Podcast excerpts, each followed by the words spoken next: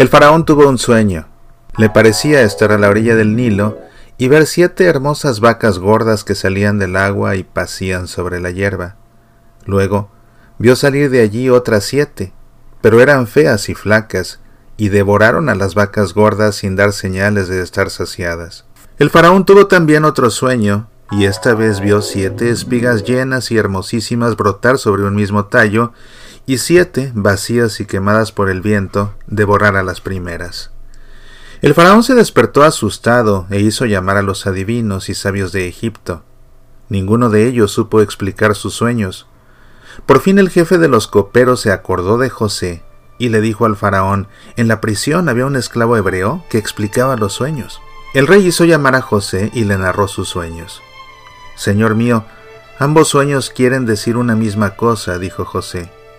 Dios te hace saber lo que quiere hacer. Las siete vacas gordas y las siete espigas llenas significan siete años de abundancia.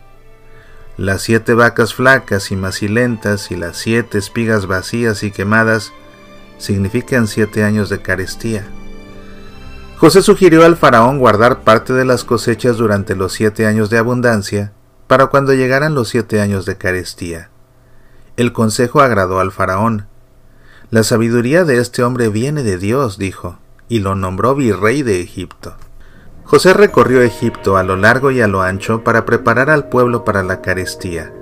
Durante siete años, el grano fue abundante como la arena del mar, y una parte de la cosecha fue guardada en los graneros. Después comenzó la carestía. Los egipcios fueron entonces a José para que él les diese el grano. El hambre se hizo sentir hasta en Canaán, e Israel dijo a sus hijos, Id a Egipto y comprad lo necesario para vivir. Los hermanos de José partieron y solo Benjamín se quedó en casa. Los hermanos se marcharon a Egipto para comprar el grano y fueron enviados a casa de José.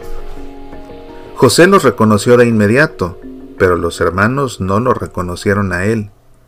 José los trató como extranjeros y les dijo, Sois espías. Y los hermanos tuvieron miedo, no, señor, respondieron, todos somos hijos de un solo padre. Éramos doce hermanos, pero el menor se ha quedado en casa y otro hermano ha muerto.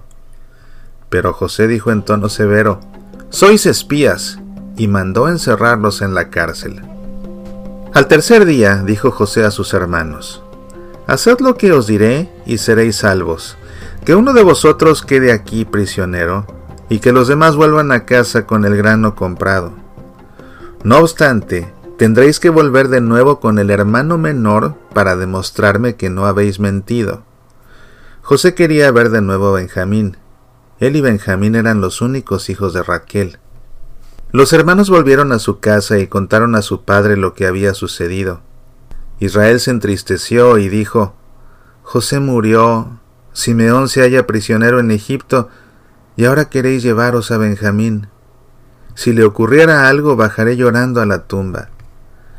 El hambre siguió haciéndose sentir y muy pronto se terminaron las provisiones.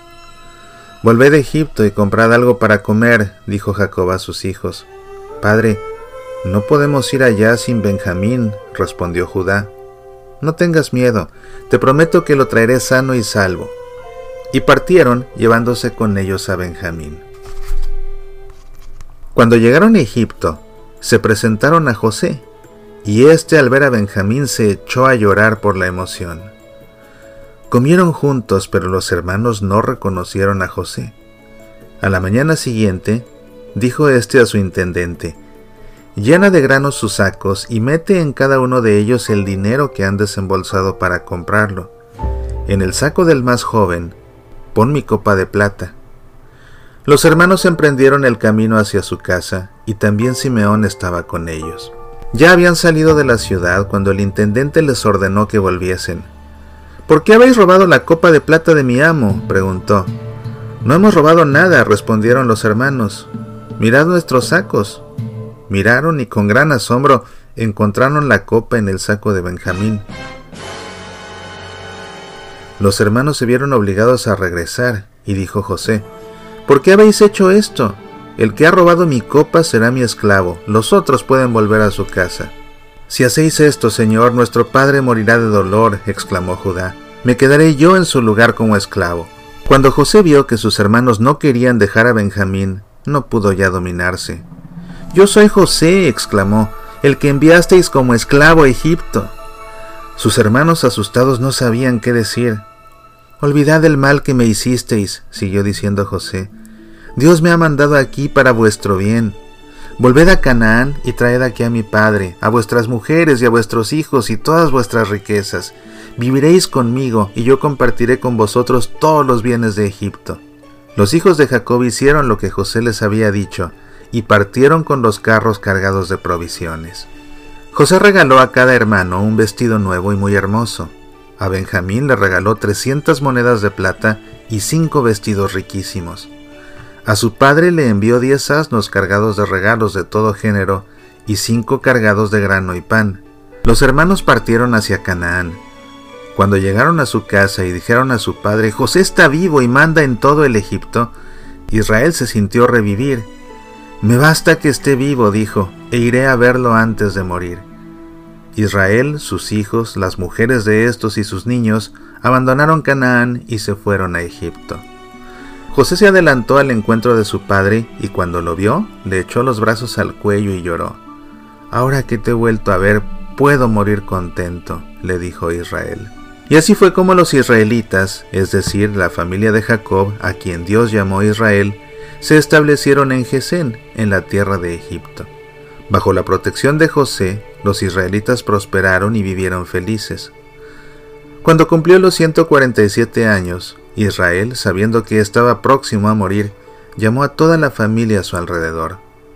Cuando estuvo reunida, Israel dijo a cada uno de sus hijos lo que le acaecería en el futuro.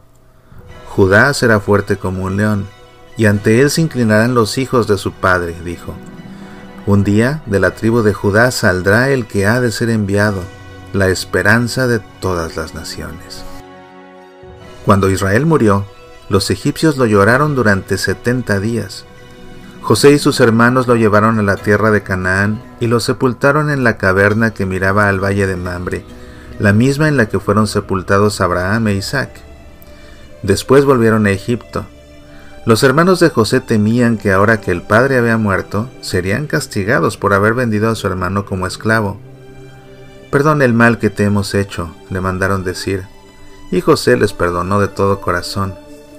Cuando a los 110 años José llegó al fin de su vida, dijo a los israelitas, Un día Dios os visitará y os hará volver a la tierra de Canaán, a la tierra que prometió a vuestros padres Abraham y Jacob y antes de morir dijo de nuevo, Dios os visitará.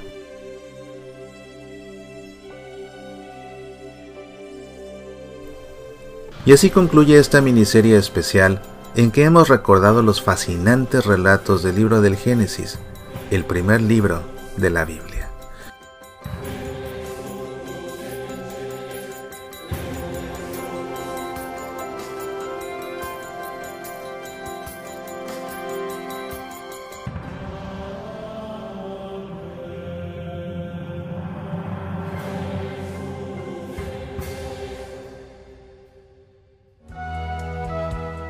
Soy Mauricio Pérez, estas son Semillas para la Vida.